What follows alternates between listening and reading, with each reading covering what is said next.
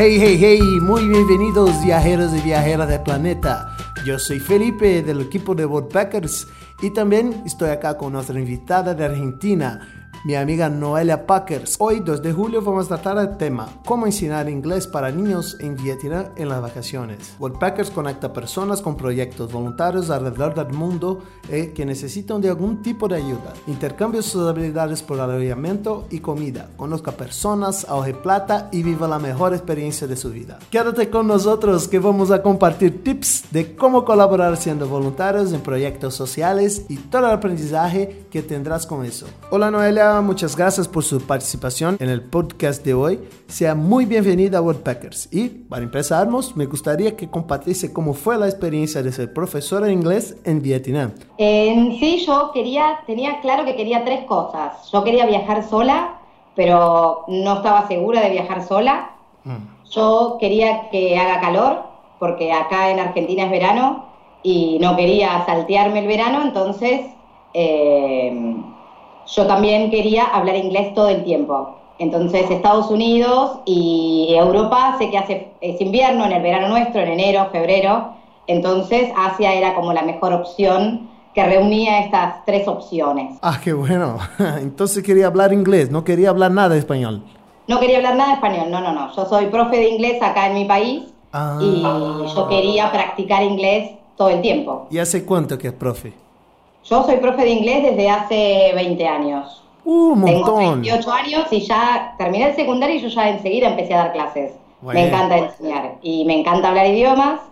Entonces, bueno, nada, mi trabajo me encanta, entonces no me molestaba hacer lo mismo eh, mientras estaba de vacaciones de las escuelas. Me siento muy cómoda hablando en inglés, entonces quería eso, quería practicarlo y, y pero sabía que en mi verano, en enero, en es invierno en Estados Unidos y en Europa, entonces quería aprovechar otro lugar que haga calor. Qué lindo, ¿eh? Bueno, eh, ¿tenía una metodología para las clases o, usted organizaba eso? ¿Cómo, cómo, era ese tema? Yo eh, estuve un mes dando, eh, haciendo el voluntariado enseñando en dos lugares distintos.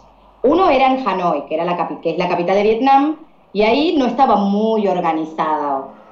había clases en diferentes lugares puede ser en un jardín que te llevaban, todos ellos te llevaban. Me venía a buscar una moto, me venía a buscar un remis y me llevaba a un jardín. Eh, pero el lugar, digamos que el señor tenía como una organización. Te decía, bueno, hoy eh, los chicos vienen viendo este tema, así que podés seguir trabajando con este tema. Y te ayudaban, porque no era yo la única voluntaria, había otras chicas. Ah, qué bueno. sí, las otras chicas, las otras personas que habían, no eran profesores de inglés, eran personas que sabían hablar inglés eh, bastante bien, entonces podían enseñarlo. Y más que nada era a través de juegos. Eh, cuando íbamos a jardines de infantes, por ejemplo, era todo a través del juego. Y yo no podía ir a hablar en español ahí. Si los chicos no me entendían, era solo inglés. Por más que yo había aprendido un poco de vietnamita, no, la idea era hacerlo todo a través del inglés. Porque ellos no sabían español y yo, mi vietnamita era corto, igual nunca estaba sola en el aula con los chicos. Cuando era un jardín de infantes estaba la profesora de ellos. Entonces, la parte de, que se porten bien, de que se sienten y eso se lo decía la, maestra jardinera de ellos. Nosotros lo único que hacíamos era la parte de, todo, de, de poner videos o de hacer algún tipo de juegos que ellos te ayudaban. Yo al ser profesora tenía idea y ayudaba quizás a otros de los voluntarios a, cómo podían hacer sus clases. Pero después yo estuve en otro lugar que era ya más un instituto más serio eh, y ellos me daban todo el material. Yo el domingo recibía eh, día por día qué clases iba a dar. Entonces yo me podía organizar. El domingo yo recibía ese cronograma y yo sabía que trabajaba una hora a la mañana y dos a la tarde. Entonces al mediodía lo tenía libre y podía visitar algo, por ejemplo. Ah, bueno, hasta que tranquilo, dos horas por día. No, no, no la verdad que no había mucho, mucha, muchas clases, no es que me atosigaban, pero ellos tienen etapas o momentos que tienen más clases. Si yo voy en julio o agosto en Vietnam, hay muchas más clases. Y ahí sí me dijeron que trabajaban más. Pero la verdad es que cuando te, entregaban el cronograma el domingo, vos podías organizarte eh, y, y qué días tenías libre, entonces vos podías organizarte para ir a visitar otro lado, por ejemplo. Algo que está cerca, que es lo que uno también quiere hacer, ¿no? Estar ahí trabajando y al mismo tiempo conociendo las ciudades cerquitas de, ahí. Ah, bueno. ¿Y cuál era la, la edad de los niños? Había de todo. Tuve que dar clases a chicos de jardín, eh, después tuve que dar clases a, a, chicos de 6, 7, 8 años y también había adolescentes. eh, que ahí a veces costaba cuando eran más grandes y no sabían hablar perfecto inglés, yo solamente me podía comunicar en inglés con ellos. Entonces a veces ahí costaba tener que enseñar algo eh, solo a través del inglés y si ellos no entendían, eh, costaba, ¿no? Y ellos también estaban con su traductor, a veces con el celular, porque yo o no hablaba vietnamita o ellos no, no hablaban español. Pero había de todas las edades, no adultos, no me pasó con adultos, pero sí de todas las edades.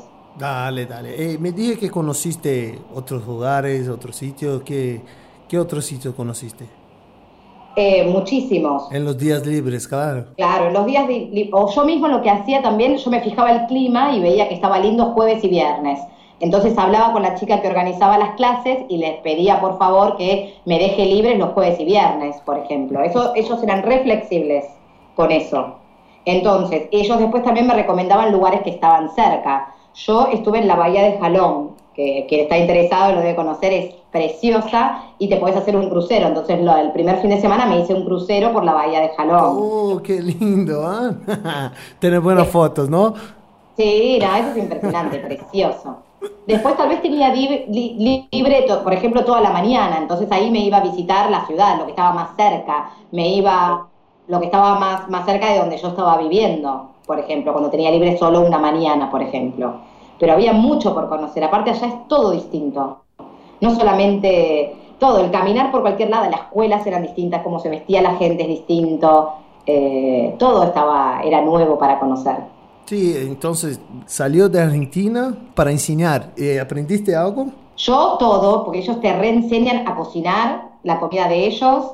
Eh, es como famosa. Uh -huh. Aprendí un poco de vietnamita y después su filosofía de vivir simple. Ellos, nada de. Eh, ellos tienen, siempre tienen tiempo para todo, no estaban apurados. Eh, lo que importa es lo de adentro y no lo de afuera. Siempre estaban vestidos así, eh, que uno diría no, no, no, está combinado. Y no, a ellos no les importa eso, ¿sí? Entonces a, a vivir más tranquilo y conocí muchísima gente, muchísima gente que uno sigue en contacto para próximos viajes también. Qué lindo, ¿no? Bueno, eh, diría que esa experiencia cambió tu vida. Eh, ¿Te ves diferente hoy? ¿Cómo está hoy? Eh, a mí me cambió mucho, en, yo tenía mucho miedo quizás de viajar sola, mucha gente no está segura de viajar sola y ahora yo ya no tengo más miedo, ya tengo ganas de viajar de vuelta y es precioso porque es, estás con gente de ahí que no sos turista, entonces vivís con la gente de ahí al mismo tiempo, cuando paseás, siempre paseás con gente distinta. Es como viajar con muchas personas al mismo tiempo, no es que viajas, estás sola. Y después, bueno, como dije anteriormente, conocí muchísima gente que sigo en contacto hoy en día.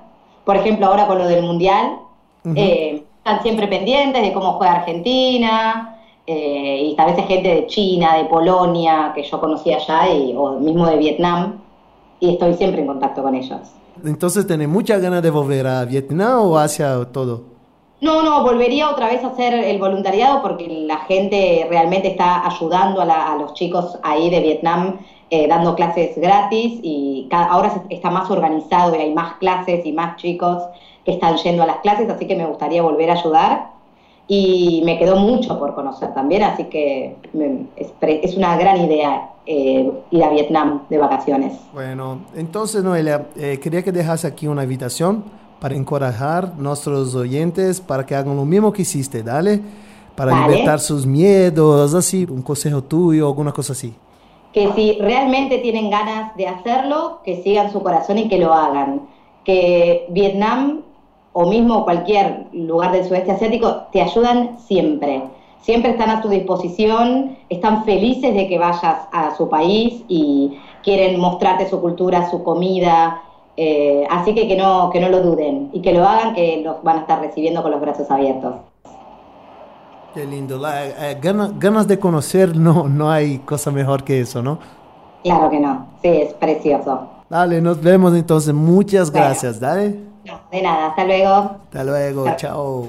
Qué lindo mi gente, hoy tuvimos una charla copada con Noelia, que tuve una experiencia increíble como profesora de inglés para niños y niñas en Vietnam y que nos mostró cuán provechoso es tener una vivencia como esa.